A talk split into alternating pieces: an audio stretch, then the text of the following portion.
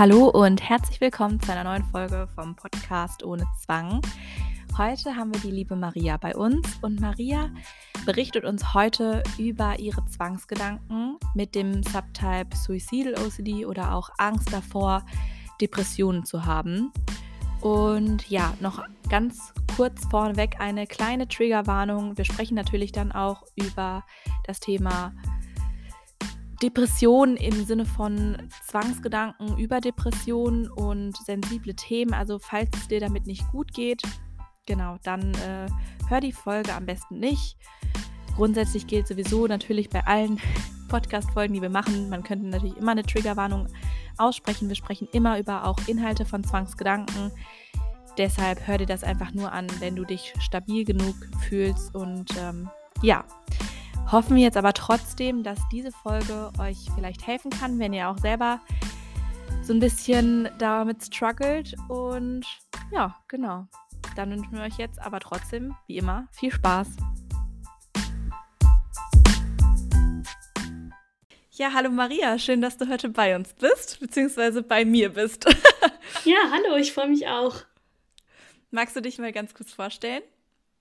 Ja, also ich bin Maria, ich bin 23 Jahre alt und bin Studentin. Und ja, ich wollte jetzt auch unbedingt Teil vom Podcast sein. Ich habe euch nämlich durch Zufall entdeckt und finde es einfach toll, was ihr macht. Richtig cool. Wir freuen uns, äh, dass du heute deine Geschichte erzählst. Kannst auch einfach direkt loslegen. Äh, ja, also meine Zwangsgeschichte hat schon so mit so 18 Jahren angefangen.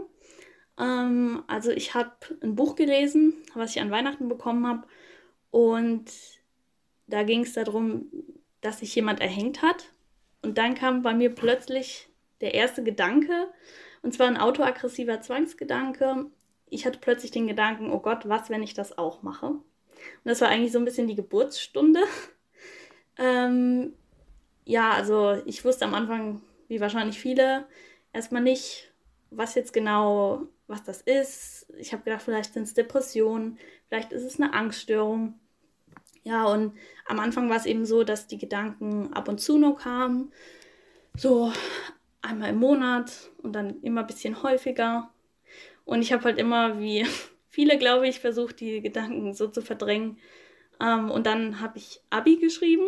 Komischerweise war es zu der Zeit dann einfach weg. Ich weiß nicht genau, ich glaube, ich habe mich so sehr aufs Lernen konzentriert ähm, ja, aber dann, als mein Abi rum war, dann wurde es immer schlimmer. Ich war dann auch im Ausland. Und dann war es eigentlich täglich. Also ich habe immer gezweifelt, ja, habe ich Depressionen? Warum kommen diese Gedanken? Ähm, und es war eben nicht so, nicht nur so konkret, ja, ich könnte jetzt von der Brücke springen oder äh, mich erhängen oder so, sondern auch generell, ja, was, wenn ich insgeheim suizidgefährdet bin? Habe ich einen Sinn im Leben? Was genau ist der Sinn meines Lebens? Also so ganz viele Fragen, die so mit dem Thema zu tun hatten. Und ja, das war, wurde dann immer schlimmer. Mhm. Kannst du noch mal so ein bisschen genauer beschreiben, was du dann gemacht hast ähm, als mentale oder auch nicht oder physikalische Zwangshandlung quasi? Also du meinst, du hast das verdrängt? Ja, also am Anfang vor allen Dingen Verdrängung ähm, als es noch nicht so oft war. Und dann, als es immer häufiger kam, habe ich angefangen, Dinge aufzulisten, also warum ich gerne lebe, zum Beispiel wegen meiner Familie oder weil ich noch das und das erreichen will oder weil ich Spaß am Leben habe. Also das war aber dann nicht so, wie man eben normal drüber nachdenkt, sondern ich habe wirklich wie so eine Art mentale Liste geführt. Ähm, ja, und ich habe aber auch so Rückversicherungen ausgeführt. Also ich habe meine Mutter, ähm, der habe ich das schon relativ früh anvertraut und dann habe ich sie halt zum Beispiel gefragt, ja, was, wenn ich, denkst du, dass ich irgendwie suizidgefährdet bin? Denkst du, da gibt es irgendeine Gefahr? Ähm, denkst du, ich bin eine Gefahr für mich selbst vor allen Dingen? Und meine Mutter wusste es ja auch nicht besser. Die hat auch gesagt, nee, nur weil du daran denkst, das bedeutet doch nichts.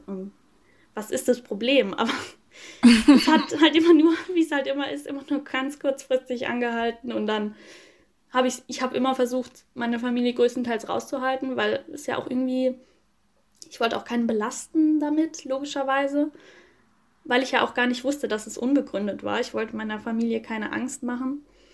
Ähm, ja, aber meine Mutter habe ich schon ein bisschen ab und zu mal damit in Anführungszeichen genervt, aber sie hat immer versucht, mich zu beruhigen, aber es hat halt nicht so funktioniert.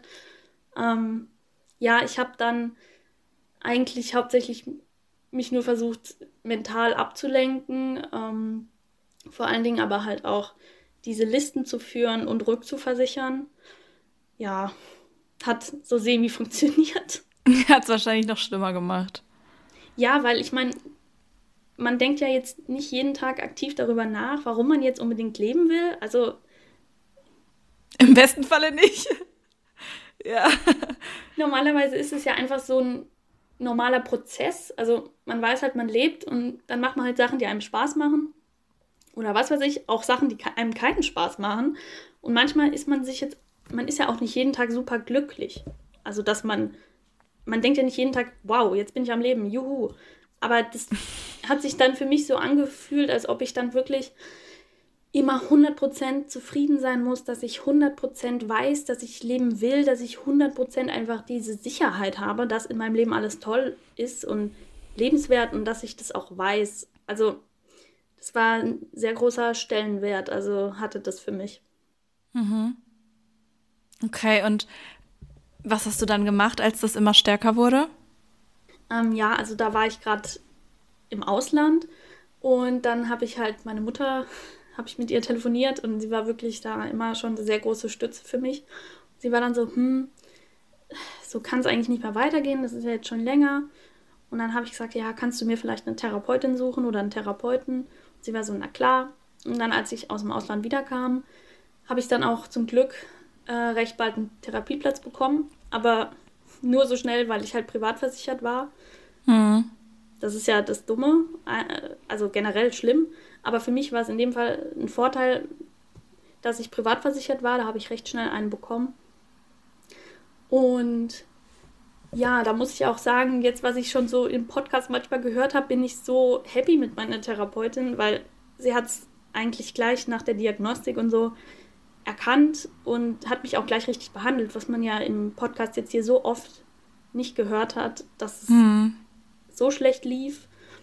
Und ja, ich musste dann halt, wie es immer ist, man muss halt alles erzählen.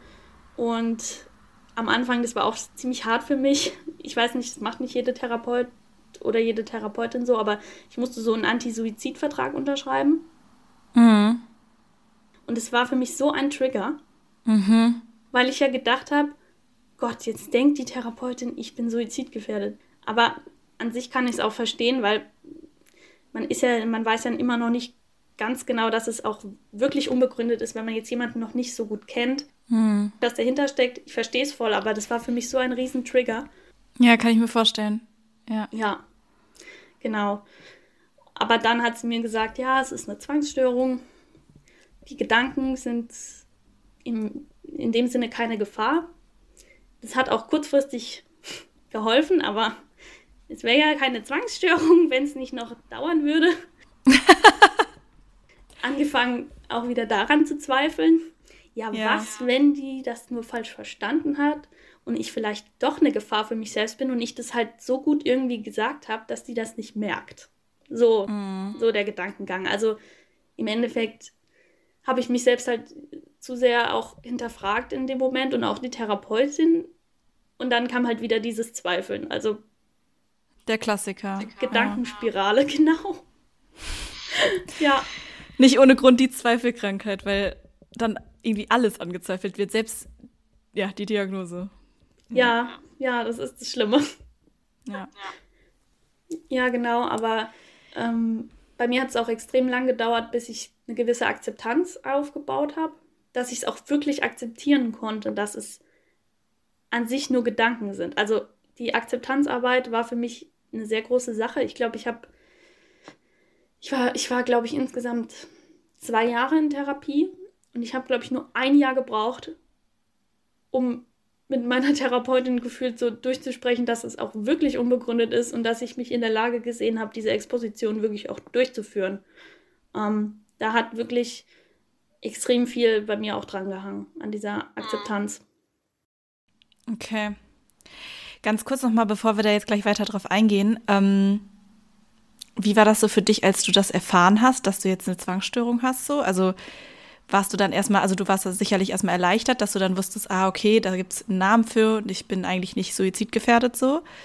Ähm, aber also, wie war das so für dich? Konntest du das für dich annehmen oder dachtest du, oh Gott, was, was habe ich jetzt hier? Mm, also insofern war es eine große Erleichterung. Ähm, ich hatte von der Störung an sich noch nicht wirklich viel gehört, weil man kennt ja so die Klassiker, ja, Waschzwang, Kontrollzwang. Ähm, aber von so gedanklichen Zwängen, wo es ja auch wirklich extrem viele gibt, habe ich noch nie was gehört. Und das war auch der Grund, warum ich so lange gebraucht habe, das zu akzeptieren, weil ich habe im Internet eigentlich gefühlt nichts dazu gelesen. Ähm, deswegen habe ich immer gedacht, bei mir ist es ja anders wie bei allen anderen. Mhm. Also es war eine Erleichterung, aber das hat einfach noch so lange gedauert, bis es wirklich bei mir im Gehirn drin war. Klick gemacht hat, ja. Ja, genau. Ähm, ja, aber an sich war es eine Erleichterung, ja. Mhm. Okay. Okay, also dann hattest du die, die Therapeutin und sie hat das richtig diagnostiziert und dann meintest du, jetzt hast du quasi ein Jahr lang erstmal gebraucht, um das überhaupt zu akzeptieren, dass das quasi in Anführungszeichen nur Gedanken sind. Was, was hat dir dabei geholfen? Ähm, also, wir haben halt in der Therapie, also es war eine kognitive Verhaltenstherapie, ja, geht es ja erstmal darum, dass man diese Kognition auch so ein bisschen umstrukturiert ähm, dass man ja diese gewisse Schwarz-Weiß-Denken und dieses, vor allen Dingen bei mir diese Gedanken-Handlungsfusion, dass ähm, aus Gedanken auch wirklich Handlungen werden, dass das, dass ich das akzeptieren kann, dass ich das ähm, selber erkenne ähm, und vor allen Dingen auch schon noch darüber hinaus, dass ich diese Stabilität einfach aufbaue, dass ich auch diese Exposition machen kann, weil also man weißt du ja wahrscheinlich selbst, man muss ja schon auch in gewisser Verfassung sein, auch das zu schaffen, weil sonst wird es ja im Endeffekt, kann es ja auch einen negativen Effekt haben. Mhm. Und da hat mir meine Therapeutin wirklich auch genug Zeit gelassen und hat mir vor allen Dingen auch viel erklärt, weil also ich bin so ein Mensch, ich habe extrem profitiert von dieser Psychoedukation in der Therapie. Ähm, ich habe auch ultra viel gelesen und mich da eingelesen auch und mhm. war für mich auch sehr wichtig bevor ich das dann so richtig reingehe. Ja. Dieses, die Vorbereitung. Ja, genau, die Recherche, die Vorbereitung, ja. Mhm. Und da habe ich auch zum Beispiel dieses Selbsthilfebuch, was ihr auch auf eurem Insta-Kanal verlinkt habt, dieses Tyrannen in meinem Kopf. Mhm. Da habe ich das erste Mal äh, zu diesen autoaggressiven Zwangsgedanken was gelesen und es war genau wie bei mir. Also zum Beispiel, da war ein Beispiel, wo irgendjemand gesagt hat, ja, was, wenn ich insgeheim suizidgefährdet bin? Und da habe ich das erste Mal so richtig, ist mir wie so eine Last vom Herzen gefallen, weil ich einfach gewusst mhm. habe, oh mein Gott, genau diesen Gedanken habe ich auch. Genau dieser Gedanke ist in einem Fachbuch für Zwangsstörungen. Das war so eine Erleichterung. Und da hat es dann angefangen, Klick zu machen. Und da wird es dann schon generell rapide besser. Also ohne Exposition sogar, aber.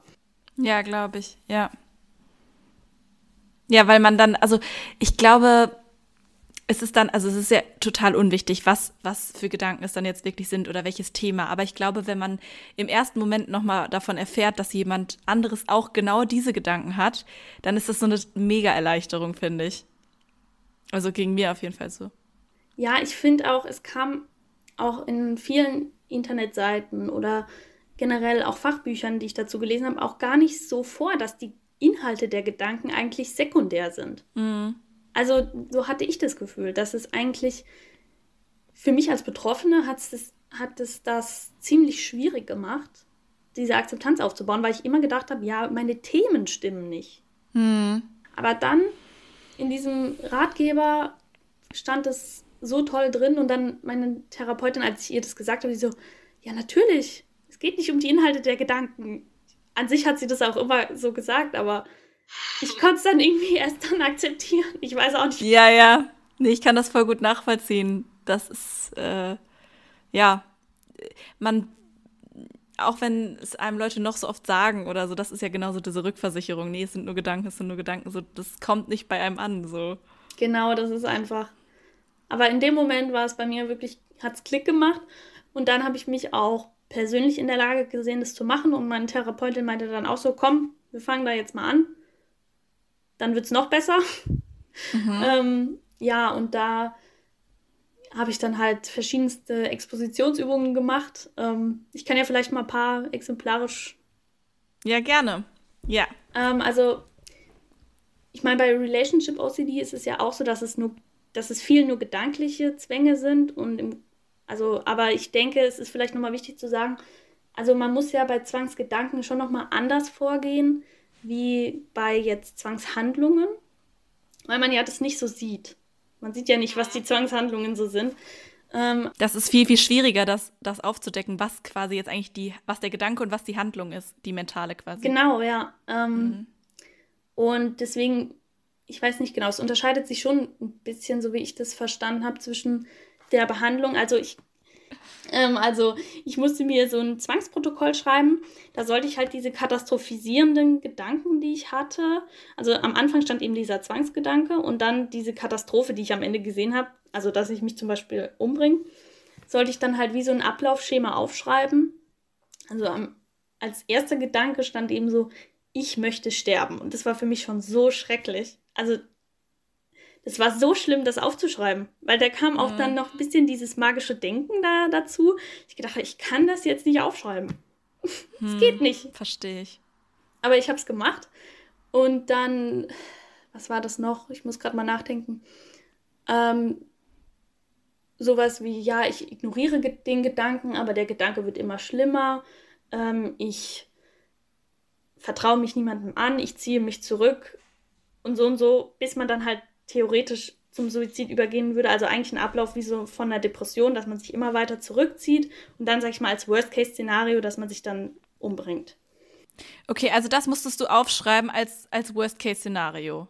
Ja, ich musste wie so ein Ablaufschema aufschreiben, also von Anfang bis Ende. Was ich denke, was durch diesen Gedanken, was da alles passiert. Und was mhm. das Schlimmste wäre, wäre ja dann ein Suizid. Das musste ich dann aufschreiben und dann. Ähm, Hast du dann auch quasi notiert, was dann deine, deine Zwangshandlung ist und um die dann auch zu unterlassen oder war das erstmal nur die Zwangsgedanken? Ähm, das war erstmal nur, nur die Zwangsgedanken, also so eine Art extreme Konfrontation, weil ich habe das ja nie so direkt ausgesprochen. Ähm, und dann musste ich halt dieses dieses Zwangsgedankenskript, hat es meine Therapeutin genannt, musste ich dann vorlesen, in, also in der Therapie. Ähm, und es hat halt bei mir extrem viel ausgelöst. Also ich habe so ge geweint und war so fertig danach. Ähm, aber ich wurde halt mhm. auch speziell instruiert, jetzt nicht jetzt zum Beispiel zu denken, ja, es ist ja nur eine Übung und so. Aber für mich waren in dem Sinne, dadurch, dass ich ja schon so viel kognitive Therapie erhalten habe, habe ich diesen Drang, das jetzt zu denken, auch gar nicht mehr so gehabt. Also ich glaube, bei mir hat diese Psychoedukation schon ziemlich viel geholfen, dass ich auch in der Lage war, das in dem Moment dann zu unterlassen. Aber ich habe trotzdem noch gemerkt, wie sehr mich das mitnimmt, dass ich das lesen muss. Ach, aber crazy, das hat dann ja richtig gut funktioniert von vornherein. Das ist ja eigentlich immer der, der Knackpunkt, an dem es scheitert quasi dann von der Theorie das dann auch ins Umsetzen. Ja, ich weiß, also ich war auch erstaunt. Ähm, vor allen Dingen habe ich auch gar nicht so, so krass viele Expositionen gebraucht. Ähm, also ich habe dann natürlich noch zu Hause alleine weitergeübt. Zum Beispiel, ähm, ja, ich habe es mir auch aufgesprochen auf mein Handy und habe das dann gehört, zum Beispiel im Bett. Ja, das hat auch dann, ich habe das gefühlt jeden Tag gemacht. Und dann nach ein paar Monaten war es echt, war es echt gut. Also dann hatte ich eigentlich wirklich gar kein richtiges Zwangsverhalten mehr. Ja. Mhm. Ja, mega. Richtig, richtig gut. Ja, also ich war auch erstaunt, weil man hat ja doch schon oft gehört, dass Zwänge ja, also von vielen Leuten habe ich gehört, Zwänge wären nicht gut behandelbar. Dann hat mir aber meine Therapeutin gesagt, an sich stimmt es nicht. Wenn man es richtig behandelt, ist es nämlich eigentlich sehr gut behandelbar. Mhm. Gut, man muss auch die richtige Behandlung bekommen, ja, aber bei mir hat es auf jeden Fall gut funktioniert, aber meine Therapeutin meinte auch, dass es bei mir der Vorteil war, dass ich diese Erkrankung in so einem richtig in so einer richtig pathologischen Ausprägung, also so stark, noch gar nicht so lang hatte. Mhm. Ist ja auch relativ bekannt, dass je länger das chronifiziert, umso schwieriger ist es ja auch, das dann, sag ich mal, zu heilen. Ähm, das war vielleicht auch ein Vorteil bei mir. Also ich meine, es ist nicht so, dass die Gedanken nicht ab und zu noch auftreten. Also manchmal in so Belastungsphasen habe ich dann wieder so einen Panikgedanke, aber ich verfalle eigentlich normalerweise nicht dann wieder ein Zwangsverhalten. Mhm. Ja, das ist, das ist ja Idealzustand quasi. Ja, also Total ich gut. bin auch sehr zufrieden. Ich habe ja, zwar gemerkt, da dass ich dann so ein bisschen ähm, meine Zwangsgedanken so ein bisschen in diese Meta-OCD-Richtung so geschiftet sind, würde ich sagen. Also, dass ich mhm. generell an vielen Entscheidungen gezweifelt habe, dass ich auch an so, was ist der Lebenssinn, also so blöden Fragen immer rumgegrübelt habe. Also diese Grübelneigung mhm. an sich ist bei mir auch noch da. Ich denke, die ist auch so ein bisschen Charaktertyp-Sache so. Das werde ich mhm. auch, glaube ich, nie ganz loswerden. Ähm, aber dass diese, diese richtig schlimmen Zwangsgedanken, die mich ja so belastet haben, ähm, sind an sich eigentlich weg. Manchmal treten sie noch auf, aber nur ganz kurz und dann. Sehr gut. Ja, ja, richtig gut. Und wie, wie gehst du dann ähm, mit diesen, wenn du jetzt sagst, das hat sich so ein bisschen, ähm, ist so ein bisschen auf Meta-OCD geschiftet, was, was, wie gehst du dann da innerlich mit um? Äh, das fällt mir ein bisschen schwieriger, weil es auch für mich manchmal nicht so leicht abgrenzbar so zu generellen Grübeleien ist. Hm. Also ich habe mir auch mal so ein Buch runtergeladen, da war ein Beispiel, wie man zum Beispiel Entscheidungen trifft. Da hat man sich dann so eine Art Entscheidungsmatrix gemacht. Und wenn ich mir, wenn ich bei Entscheidungen zum Beispiel zu arg rumgrübel, dann notiere ich mir das. Also ich befolge dann so ein gewisses Schema. Und wenn ich das dann habe, dann schließe ich diese Entscheidungsfindung auch ab. Und diese Liste bewahre ich aber auf. Das heißt, wenn ich dann wieder darüber nachgrübel, über die Entscheidung, die ich eigentlich schon gefühlt zehnmal wahrscheinlich getroffen habe, dann gucke ich mir die Liste auch wieder an und das ist dann auch so gewichtet mit den verschiedenen Handlungsalternativen. Also zum Beispiel Variante A, Variante B, was spricht für Variante A, was spricht für Variante B. Und dann treffe ich halt anhand dieser, man würde es vielleicht sagen, ein bisschen rationalisiert, ja, aber ich habe halt, wie viele wahrscheinlich von Zwangserkrankten, kein Bauchgefühl. Also mhm. ich tue mir da extrem schwer. Ich kann keine wirklichen intuitiven Entscheidungen treffen, zumindest keine großen intuitiven Entscheidungen. Braucht da irgendwie so eine sowas, woran ich mich so abarbeiten kann, dass ich das dann ja. festhalten kann. Ich weiß nicht, wie du, wie das bei dir ist, aber. Ja, ja, das ist ja ein ganz großes Thema, dieses, ähm, dass das Bauchgefühl verloren geht ähm, bei Menschen mit OCD. Wenn, wenn, wenn ich gar kein Bauchgefühl habe oder wenn, wenn ich nicht weiß, was ich jetzt machen soll oder ob das jetzt überhaupt, wenn es jetzt beispielsweise so, so Meta-Zwangsgedanken sind, und ich gar nicht weiß, ist das jetzt normale Grüppelei oder ist das jetzt irgendwie schon zwanghaft so, dann, dann, manchmal ist man sich da ja nicht sicher, dann ähm, versuche ich dann immer quasi, wenn ich mir nicht sicher bin, nehme ich immer, also tue ich quasi immer so, als wäre es ein Zwang und mache dann lieber die Reaktionsverhinderung und grübel nicht nochmal drüber nach, weil ich immer denke, es ist immer besser, diesen Gedankenkarussell dann zu stoppen. Ja, das stimmt. Also ich versuche es auch meistens zu machen, aber es fällt mir manchmal. Ja. du, also, das ist bei mir genauso. Jetzt, ich habe jetzt gerade nur mal so präsentiert, wie es eigentlich ideal laufen würde. Die Realität, wissen wir alle, ist noch eine andere. Aber ja, genau. Wir sind ja auch alle nur Menschen. Bis zu einem gewissen Grad sind ja auch Grübeleien jetzt halt auch schon im, in der Alltagsbevölkerung auch vertreten also so Grübeleien, aber ich habe manchmal das Gefühl, dass ich mir so um Dinge Gedanken mache, um die sich viele andere Leute keine Gedanken machen. Und da muss man sich auch manchmal so wieder mhm. so ein bisschen erden, habe ich manchmal das Gefühl, so sagen, ja, das ist jetzt irgendwie was, da machst nur du dir Gedanken. Und das, mhm. und dann, wenn man jemand anderen fragt, so, ja, das ist doch einfach so und so, ist doch jetzt nicht so viel dabei. Und dann denke ich mir so, ah, ja, da habe ich wohl jetzt gerade wieder so leicht zwanghaft gegrübelt. Mhm. Ja, ja. Man kann sich das aber auch echt irgendwie, das ist wie so eine, also wenn man das sein ganzes Leben lang schon so ist von der von einem Charakter her, dass man eher grübelt, ähm, ist ja bei mir auch so. Man kann sich das aber echt so, das ist wirklich so wie so eine Trainingssache vom Gehirn, finde ich immer.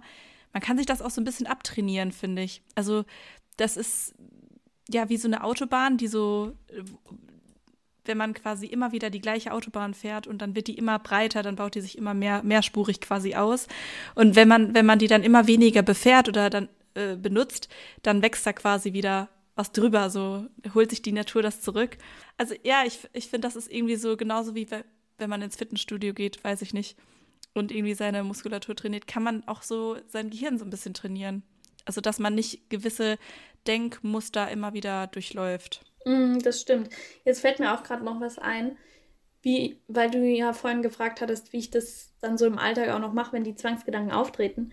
Hm. Manchmal ist es auch einfach so, dass wenn ich das merke, dass der Zwangsgedanke auftritt, hm. rufe ich mir den bewusst auch einfach nochmal ins Gehirn. Also dann denke hm. ich auch extra nochmal dran. Weil ich mir denke, jetzt will ich mich extra nochmal testen. Ah ja, sehr gut. Und dann denke ich das extra. Und dann, ich, also ja. ist jetzt nicht als Zwangshandlung gemeint, dass ich denke, wenn ich es jetzt fünfmal denke, dann passiert nichts, aber ich, nee. Ich denke das dann extra und dann ist es tatsächlich auch so, dass dann diese Angst, die in diesem Schreckmoment, wenn ich das erste Mal denke, auch dann eigentlich ganz schnell abnimmt. Also ich mache das manchmal auch einfach noch so generell, um mich so ein bisschen zu challengen. Ja, sehr gut. Richtig, richtig gut. Machst du dem, machst du dem Zwang so eine richtige Ansage? Ja. Mega, ja. Ja, ich ja. versuche eigentlich den, also ich muss sagen, ich habe jetzt schon die, habe jetzt eigentlich die letzte Zeit jetzt schon länger nichts mehr so richtig von meinem Zwang gehört bin ich auch ganz dankbar, mhm. aber manchmal habe ich dann auch trotzdem noch Angst natürlich, dass es irgendwann wiederkommt. Aber ich weiß ja, also ich habe diese ganzen Übungen und so, die ich mir da aufgeschrieben habe und so auch extra noch alle griffbereit. Das heißt, wann, wenn mal wieder irgendwas ist, dann greife ich da auf jeden Fall wieder drauf zurück. Also kann ich auch nur als Sehr Tipp gut, ja. rausgeben, dass man diese Übungen auch sich vielleicht, ja, also viele Leute haben ja doch im Alltag auch noch, machen öfter noch Expositionen, aber wenn man länger nichts hatte und dann, dass man sich doch irgendwo noch aufbewahrt, das gibt auch eine gewisse Sicherheit, dass man weiß, gut, dann mache ich die und die und die Exposition. Ja, dass man so einen Notfallplan hat quasi. Im Notfall mache ich, kann ich das wieder machen. Mhm. Ja. Ja, also es hat mir gut geholfen. Vielleicht kommen wir jetzt äh, direkt nochmal zu so ein paar Tipps. Was würdest du den anderen Menschen mit OCD empfehlen, ähm, zu tun oder auch nicht zu tun? Ähm, also mir persönlich hat es auch geholfen, als ich dann die Diagnose bekommen habe, ähm, auch mich anzuvertrauen, Leuten, denen ich, wo ich weiß, denen kann ich vertrauen.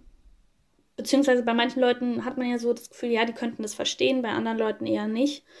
Ähm, das hat mir gut getan und auch offen eigentlich darüber zu sprechen, weil ich die Erfahrung gemacht habe, dass die meisten Leute doch eher positiv reagieren und auch interessiert sind und auch irgendwie dankbar, dass man so offen das mit ihnen teilt. Aber wenn man es natürlich nicht will, kann ich das auch voll verstehen. Ähm, ja, mir hat es auch viel geholfen, mich da ein bisschen zu belesen. Also das hat, war für mich das A und O, dass ich mir dann ein gewisses Verständnis aufbaue. Ähm, gut, mich hat es auch interessiert. Ähm, ich studiere auch mittlerweile Psychologie, also. Ah, okay. hat so ein bisschen ja. auch mein Interesse geweckt an dem Thema, aber ja, mir hat gut gefallen, das, äh, da Verschiedenes nachzulesen und auch, dass man sich traut, auch alle Fragen irgendwie zu stellen, auch bei der Therapeutin oder Ärztin oder Arzt, ist egal. Ähm, ich hatte da oft ein bisschen Scham Mhm. Da irgendwie, wenn ich dann nochmal die gleiche blöde Frage gestellt habe, ähm, dass das dann irgendwie blöd rüberkommt oder dass mich der, die Therapeut, Therapeutin eh nicht versteht. Aber mhm. nee. Also, ja. ich glaube, man sollte, wenn die gut ausgebildet sind, auf jeden Fall eine gescheite Reaktion bekommen. Ähm, und ja, auch. Ja, ja, Entschuldigung, sag. Vor, vor allem, zu fragen und auch alles zu sagen. So. Ja. Man denkt sich ja so, oh, die ganz schlimmen Sachen, die kann ich nicht erzählen. Und aber also ich glaube, die haben schon alles gehört. Also ja, ja, also ich glaube, das, die schockt nicht mehr vieles. Also da ist, da ist nicht viel neu. Nee, also ich meine, wie gesagt, ich studiere jetzt selber Psychologie und mhm. da haben wir auch dann das Thema Zwangsstörungen letztens gehabt. Da habe ich mich so ein bisschen. habe ich mich ziemlich ertappt. Da hast du wahrscheinlich eine gute Note geschrieben in der Klausur. Die habe ich noch nicht gehabt. Aber ich hoffe, dass ich auf jeden Fall für. Du bist schon bestens vorbereitet. Ja, ich hoffe, dass ich bei den Zwangsstörungs-Items auf jeden Fall alles richtig beantworte. Sonst wäre es echt ein bisschen peinlich. ähm, Geil. Ja, aber auf jeden Fall wollte ich da eigentlich nur sagen, man lernt ja auch alle Symptome, man lernt auch gefühlt, was es für unterschiedlichste Ausprägungen gibt. Also die kennen das wirklich alle. Also da muss man sich wirklich für nichts schämen. Ähm, ja. Das ist spannend, dass du das sagst, weil ganz viele Therapeuten da ja nicht so aufgeklärt sind und du das jetzt aber schon in deinem Studium bearbeitest. Das ist spannend zu hören. Ja, also ich war auch, äh, ich hatte das auch mal als Frage gestellt in der Vorlesung tatsächlich, wie das auch ist mit den verschiedenen Typen von Zwangsgedanken. Und da meinte die Professorin auch zu mir, dass das ja in der Praxis leider noch nicht so gut angekommen ist. Hm. Aber die Professorin hat halt auch zum Thema Zwangsstörungen selbst geforscht. Das heißt, sie hatte da ein großes Wissen. Hm. Deswegen ist es vielleicht auch nicht so repräsentativ leider. Also. Okay. Aber vielleicht haben wir ja Glück, dass die neue Generation von Therapeuten das dann weiß. Oh ja, ich hoffe es. Also. Und du vielleicht ganz viele von deinen ähm, Mitstudierenden ähm, aufklären kannst. Ja. Ähm, genau, also ich, ich hoffe auch, dass die das, die zukünftigen Therapeuten, ich weiß noch nicht, ob ich selber eine werde, mal schauen, ähm, dass sie das wissen. Also ich hoffe auch, dass sich da deswegen finde ich auch den Podcast so wichtig. Also, weil ich auch, deswegen wollte ich auch hier meine Geschichte erzählen, weil vielleicht gibt es ja eine Person da draußen, die genau die gleichen Zwangsgedanken hat oder ähnliche oder was weiß ich. Und die fühlt sich dann vielleicht ein bisschen weniger alleine und zweifelt nicht ein Jahr lang, ob sie wirklich eine Zwangsstörung hat, so wie ich, sondern kann das einfach so ein bisschen akzeptieren besser. Ähm, ja, was habe ich noch für Tipps? Ähm, durchhalten, leider. Am Anfang zeigen sich, glaube ich, oft noch nicht so gute Erfolge. Ähm, aber wenn man das konsistent, diese Expositionsübungen durchzieht, also das ist eigentlich wie eine Hausaufgabe. Das, also mir hat es gut geholfen, dass ich das jeden Tag gemacht habe, jeden Tag dran geblieben bin. Aber ja, auch wenn es einem zu viel wird, ich denke, man sollte sich einfach seinem Therapeuten, seiner Therapeutin auch anvertrauen und einfach ehrlich sein und so. Also das wäre eigentlich mein Haupttipp. Einfach ehrlich zu sein und sich anzuvertrauen und, und zu sich auch zu stehen, was man für Bedürfnisse hat und was man vielleicht auch braucht in der Therapie oder was man nicht so braucht. Ja, das wäre mein Haupttipp eigentlich. Mhm. Das hast du gerade voll schön gesagt, so zu sich stehen. Was hat dir da so geholfen? Also gerade wenn man so erfährt, so okay, die Diagnose, ich habe eine Zwangserkrankung, so, was hat dir dann geholfen, so trotzdem zu dir zu stehen? Ähm, also ich muss sagen, dass ich stelle mich vielleicht auch ein bisschen besser als ich besser da, als ich bin. Zu dem Zeitpunkt, als ich die Diagnose hatte, war ich noch extrem verängstigt, extrem. Ich habe mich trotzdem geschämt.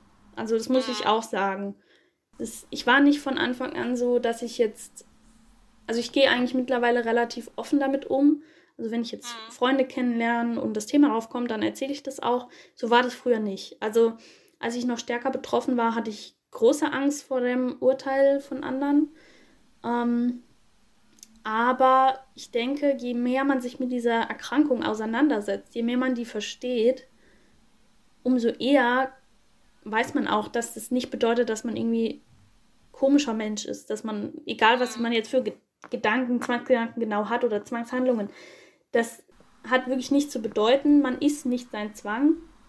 Der Zwang ist vielleicht ein gewisser Teil von einem oder diese leichten zwanghaften Charakterdinge, aber also es gibt so viele psychische Erkrankungen und deswegen sind auch nicht anders als körperliche. Und für körperliche Erkrankungen sollten, schämt sich ja, schämen sich die Leute ja nicht so arg meistens. Nee, man schämt sich nicht für Bauchschmerzen so. Mhm. Genau, also da war für mich auch irgendwann so, ich habe keinen Bock mehr, mich dafür zu schämen. Ich will das einfach nicht. Da war so eine gewisse Trotzreaktion. Und wie gesagt, auch die positiven Rückmeldungen eigentlich, die, die ich auch von anderen bekommen habe. Weil mir eigentlich wenig Leute begegnet sind, die dann so waren, so, hm, verstehe ich jetzt nicht. Warum denkst du sowas? Also da gab es wirklich nur ganz wenige. Die meisten waren wirklich so, wow, toll, dass du das so erzählst, dass du so mutig bist. Ja, also das, man kriegt auch, glaube ich, relativ viel positives Feedback, wenn man zu sich steht. Es war einfach so ein bisschen bei mir Learning by Doing. Ja, ja, ich glaube, das ist bei jedem so. Das ist bei mir auch nicht anders gewesen. Mhm. Und es gibt auch immer noch mal Phasen ähm, bei mir auch persönlich, wo ich dann denke, oh Gott, stimmt ja. Du, du hast ja eine Zwangsstörung so. Ja. Scheiße. äh, willst du das jetzt wirklich erzählen? Oder und dann denke ich mir immer so, oh Gott, du hast ja einen Podcast darüber. Also jetzt stell dich nicht so an. ja. Ja, ja. Ja. Ja, ich glaube, das ist ganz normal. Ja, mir hilft es auch manchmal, mir auch selbst so noch den Druck rauszunehmen, weil du das gerade gesagt hast, dass dir manchmal so einfällt, oh, ich habe ja eine Zwangsstörung. Manchmal denke ich auch so, oh Gott, jetzt bin ich ja in Anführungszeichen ja schon irgendwie geheilt. Jetzt muss ich ja irgendwie total super alles können, total wenig Probleme haben, keine schlechten Phasen und so. Und da zeichnet sich bei mir auch immer dieses Schwarz- oder Weiß-Denken so ein bisschen. Mhm. Ähm, nein, auch wenn ich jetzt vielleicht keine klinische Ausprägung dieser Störung mehr habe, habe ich trotzdem vielleicht manchmal noch ein bisschen mehr zu kämpfen wie andere Personen. Psychisch gesunde Personen in Anführungszeichen bei manchen Sachen. Und mir, ich darf mir auch zugestehen, dass es mir mal nicht so gut geht oder dass auch die Zwangsgedanken mal wieder da sind. Das ist keine Schande, das ist kein, mhm. das ist nichts Schlimmes und dass man sich auch selber den Druck rausnimmt. Das, mhm. einem muss es nicht immer super gehen. Einem kann es auch mal mhm. schlecht gehen. Und trotzdem ist das, ist das Leben doch trotzdem hoffentlich, also ich will jetzt nicht das alles verharmlosen und sagen, es ist total toll, wenn man eine Zwangsstörung hat. Nein. Definitiv nicht. Aber wenn es einem relativ gut geht und man hat dann mal wieder so eine Phase, dann ist es in dem Moment echt blöd. Aber man hat trotzdem ein lebenswertes Leben und man kann auch mal einen mhm. Rückfall haben. Ja. Gar nichts zu bedeuten. It's okay not to be okay. Genau. ja. Ja, das war auch immer bei mir so ein Thema, dass ich zu meiner Therapeutin gesagt habe, ja, aber damit ich nicht irgendwann Depressionen bekomme oder mir das Leben nehmen oder so, muss ich doch immer glücklich sein. Ich muss doch immer zufrieden und glücklich sein. Und es war bei mir auch immer so das bisschen dieses total verquere Denken. Meine Therapeutin nur so, wo, wo lebst du denn? Niemand ist immer glücklich. ja, das stimmt.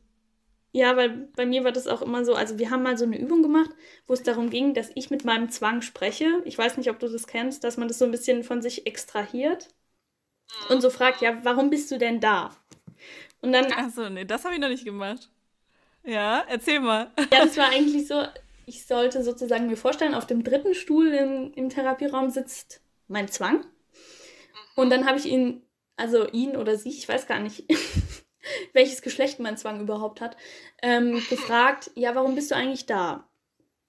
Und dann sollte ich mir halt sozusagen so, also im Endeffekt ist es ja, man muss sich ja selber überlegen, was der Zwang ist, aber ja, kann ja leider nicht sprechen.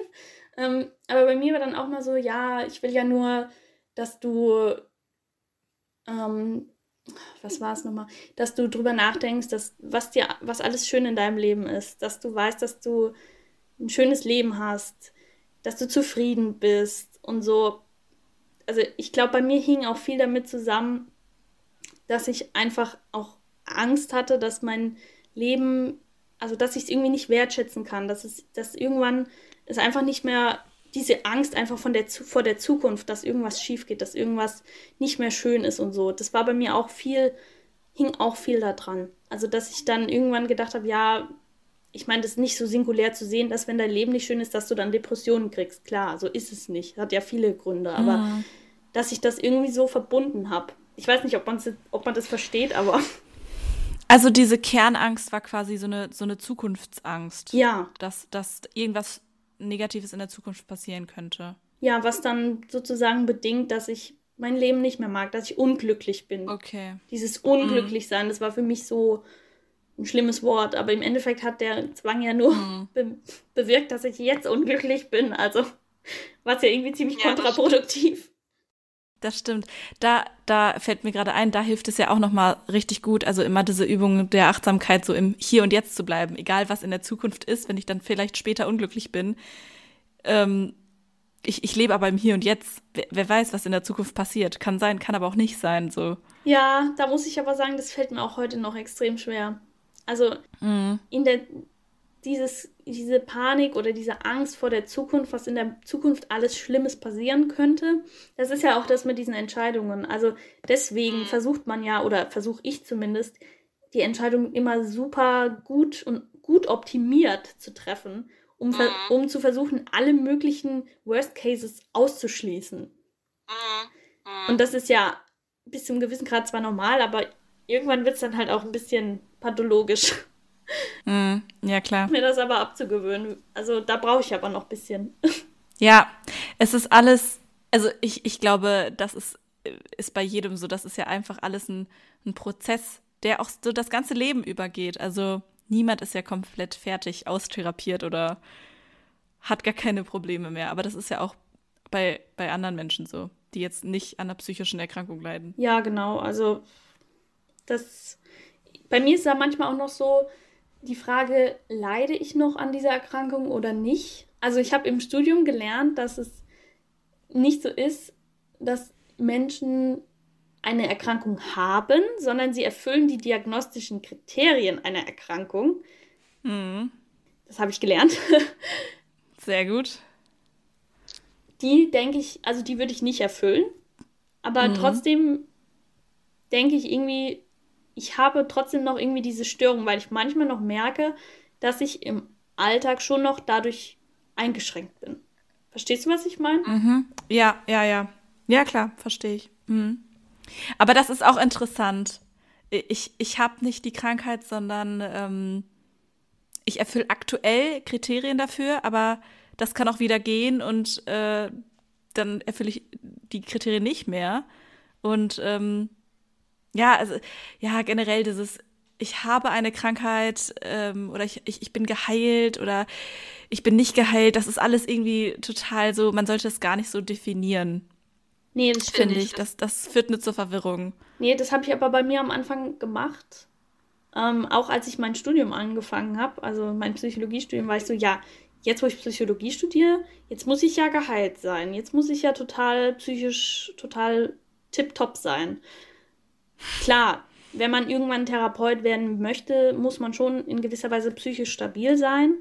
Ähm, ich hatte auch am Anfang irgendwie so ein bisschen Panik, dass ich irgendwie eine Gefahr bin für Leute, wenn ich jetzt, ich habe ein Praktikum gemacht zum Beispiel in einer ähm, Suchtklinik und war dann so, naja, eigentlich kann ich das ja gar nicht machen, weil ich habe ja auch mal eine psychische Störung gehabt.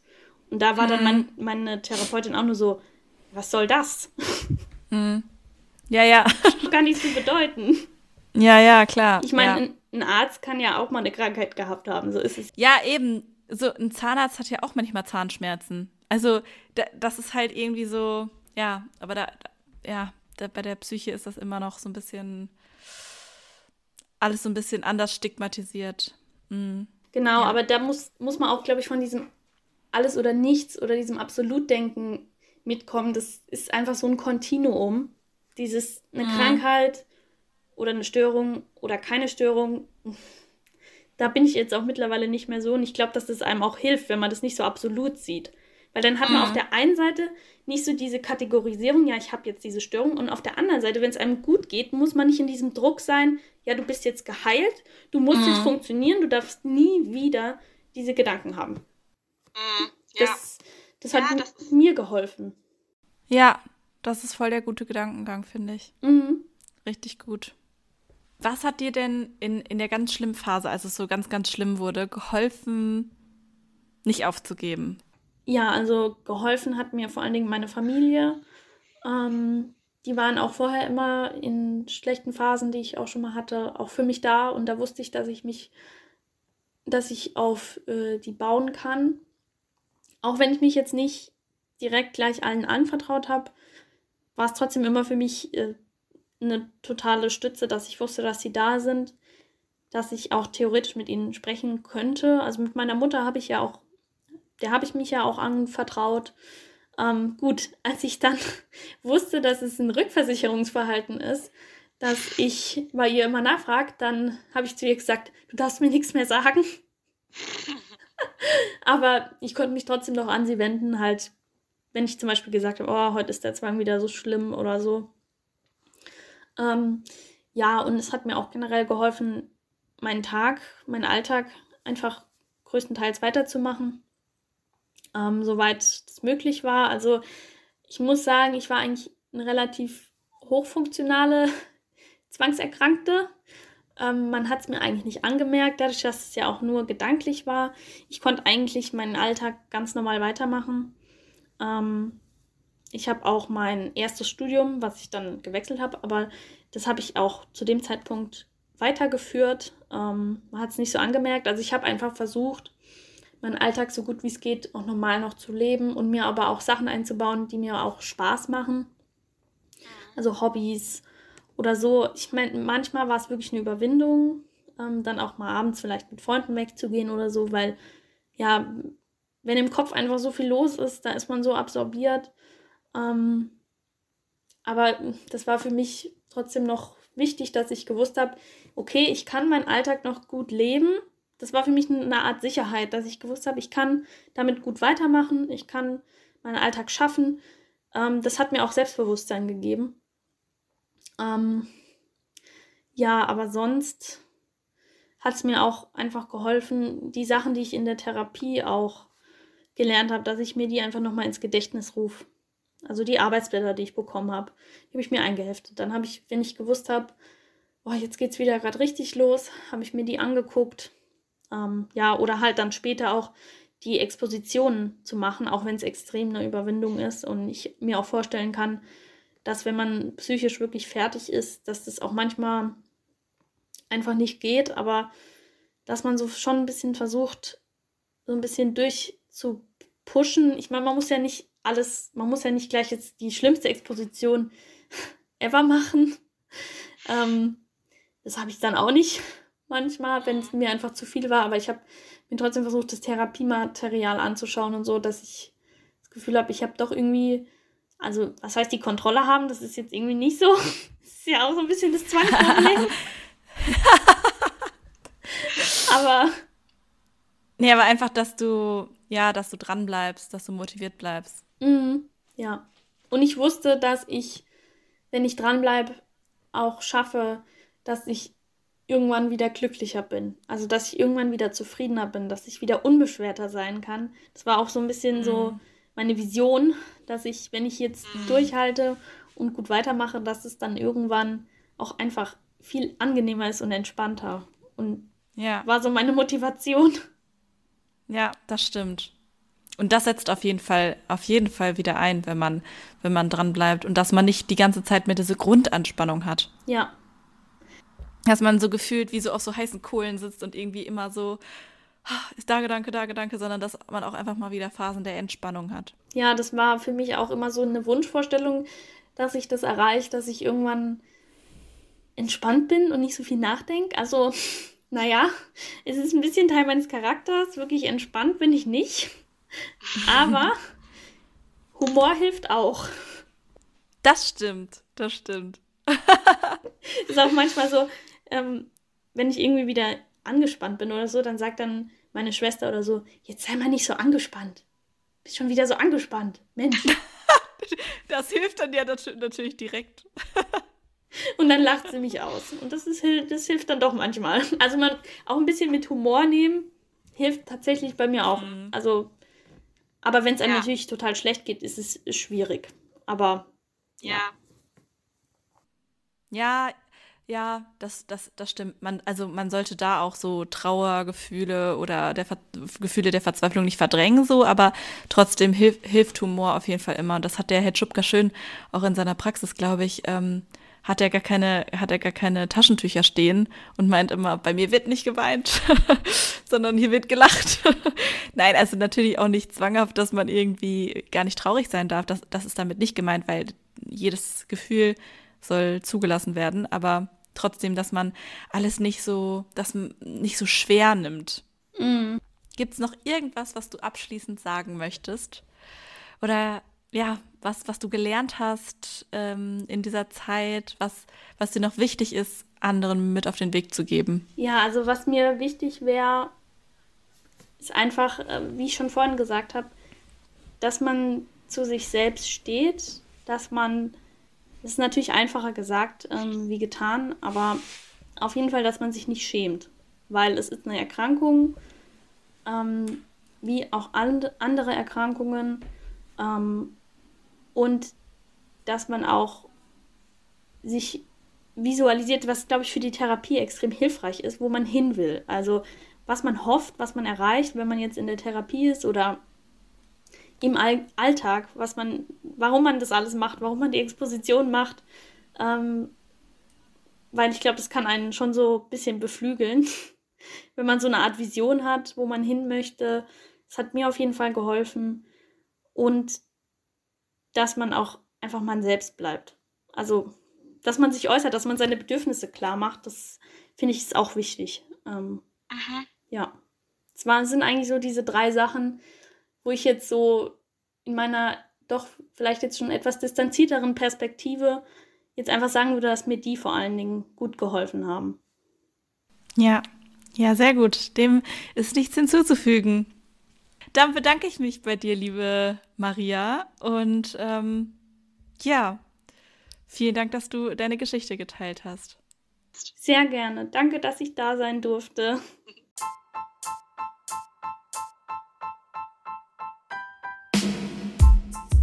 Vielen Dank, Leute, für eure stetige Unterstützung und dass ihr so fleißig zuhört. Und ähm, ja, hört unsere Staffel 3 weiter. Bitte beachtet jedoch, dass dieser Podcast kein Ersatz für Psychotherapie ist. Und falls es euch nicht gut geht, dann wendet euch bitte an einen Arzt, eine Ärztin oder an Psychotherapeutinnen. Und falls ihr mal eure eigene Geschichte mit uns teilen möchtet, dann klickt doch einfach mal in die Show Notes. Wir haben nämlich jetzt auch eine eigene Website Dort findet ihr alle weiteren Informationen. Wir melden uns dann bei euch zurück. Außerdem könnt ihr uns auch einfach eine E-Mail schreiben über die Website. Da findet ihr die E-Mail-Adresse und uns auf TikTok und auf Instagram folgen. Da findet ihr uns unter ohne Zwang. Vielen Dank fürs Zuhören und bis zum nächsten Mal. Ciao. Tschüss.